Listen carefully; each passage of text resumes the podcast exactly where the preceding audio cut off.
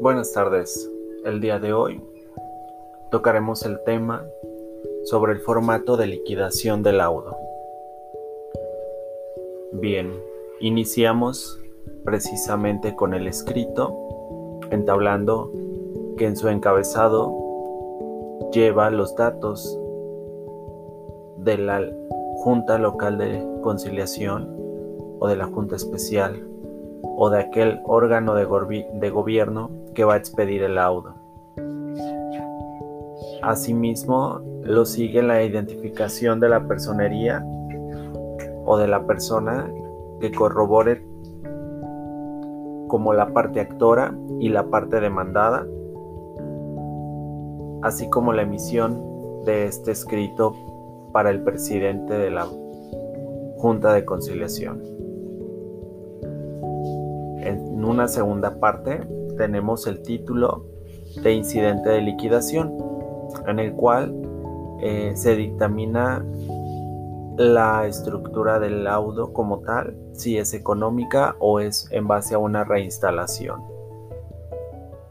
Si es en base a una reinstalación, se enuncia a partir de cuándo y la cuantía de los datos que el trabajador obtuvo como sueldos y prestaciones inherentes al tiempo que dejó de laborar. Si es una cuestión meramente económica, es decir, en donde no hay una reinstalación, se hace mención de todas las percepciones que el trabajador será acreedor, es decir, que la parte actora recibirá como pago de la rescisión del contrato laboral. Bien.